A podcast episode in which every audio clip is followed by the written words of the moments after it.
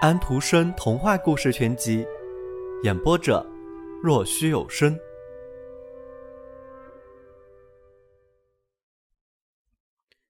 牧羊姑娘和扫烟囱的青年。你见过真正的老木柜吗？老的全都发黑了，上面刻了藤蔓和叶子。在一个客厅里，便摆着这样一个木柜，是曾祖母传下来的。柜子从最顶上到顶底下都雕着玫瑰和郁金香，藤子最奇怪不过了，中间露出小鹿的头，头上的角有许多叉。在柜顶的正中央雕了一个全身人像，他坐着，模样很惹人发笑。他是在笑，可是很难把他的模样叫做笑容。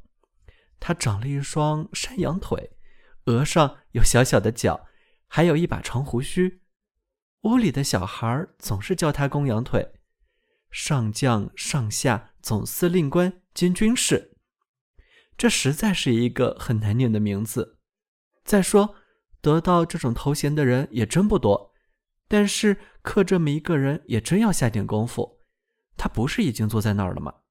他老是瞅着镜子下面的那张桌子，因为。桌上放着一个很美丽的瓷做的牧羊姑娘，她的鞋子上涂了金色，衣服上别着一朵红玫瑰。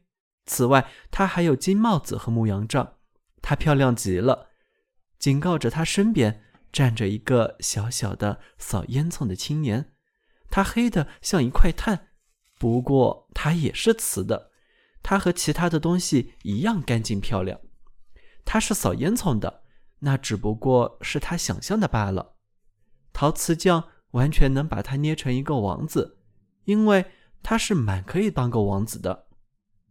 他站在那里挺洒脱，旁边有架梯子。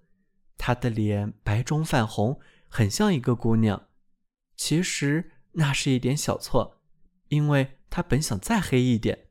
他站的距牧羊姑娘很近，他俩都是被人摆在那个地方的。既然把他们这样摆着，他们便订了婚。他们是很匹配的，他们都是年轻人，都是瓷的，又都是很脆弱，极易被打碎的。紧靠着他们还有一个玩具人，比他们大三倍。那是一个中国人，会点头。他也是瓷的。他说他是牧羊姑娘的祖父，可是他却拿不出证据来。他认为他有权管他。因此，他曾经对向小牧羊姑娘求过婚的公羊腿上将、下将、总司令官兼军士点过头。中国老者说道：“你要有位丈夫了，我想是桃花心木的，大概没有错。他会使你成公羊腿上将、下将、总司令官兼军士夫人的。他有一满柜银器。”还不算他偷偷藏着的东西，小牧羊姑娘说道：“我可不愿意进那漆黑的柜子里去。我听说在柜子里他有十一位瓷妻子。”中国人说道：“那你就做第十二个吧。今天晚上柜子里嘎吱响的时候，你们就要办婚事了，就像我是中国人那样，一点也不假。”说完。他点了点头，睡着了。但是小牧羊姑娘哭了起来，望着她最最心爱的辞扫烟囱青年，她说道：“我想，我得求你，求你把我带到大世界里去。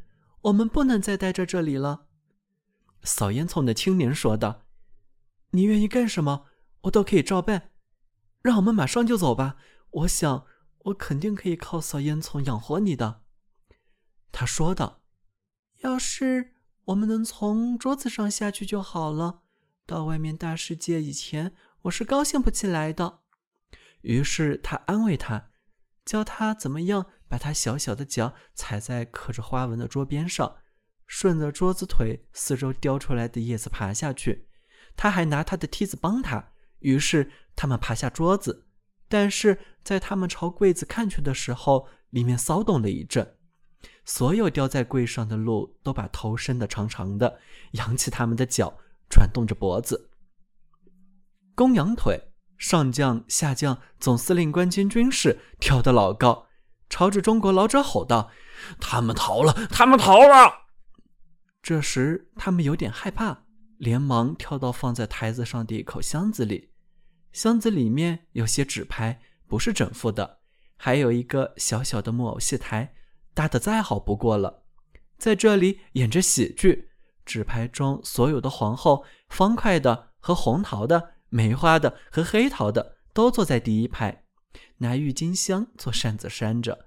他们身后站着四位杰克，他们就像纸牌里那样，上边和下边都有头。喜剧演的是两个有情人成不了眷属的事。看了这出戏，小牧羊姑娘哭了，因为。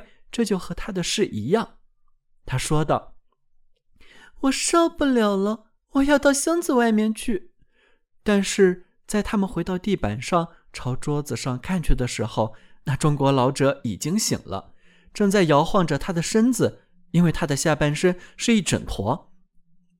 中国老者来了！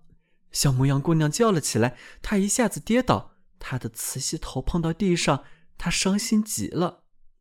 扫烟囱的青年说道：“我有主意了，我们可以爬进墙角的那个百花香大罐子里去，在那里我们可以躲在玫瑰花和薰衣草里面。要是他来了的话，我们便朝他眼里撒盐。”他说道：“这个主意不行，我还知道中国老者和百花香大罐子以前曾经订过婚，有过这样的关系，怎么说也还有点旧情的。不行。”除了跑到大世界去，别的法子没有了。扫烟囱的青年问道：“你真有勇气随我到大世界去吗？你想过世界多大吗？想过我们再也回不来了吗？”他说道：“我想过了。”扫烟囱的青年用眼死死地盯着他，然后说道：“我是从烟囱爬出去的。你真有勇气随着我穿过炉膛和炉筒，爬过壁炉出去吗？”那样，我们就爬到大烟囱里，到那里我就知道怎么办了。我们要爬得老高老高，让他们够不着，在最高的地方有一个洞，通到大世界里去。于是他把他带到了壁炉的门口。他说道：“好黑啊！”不过他还是随着他爬过了炉膛，爬过了炉桶。这时已经是深夜，四周漆黑一片。他说道：“好了，我们到大烟囱里了。瞧，瞧，上面闪烁着那颗最明亮的星星。天上真有一颗星正瞧着他们，就像要给他们引路似的。他们爬呀爬着，这条路很可怕，很高很高。可是他爬得很轻快。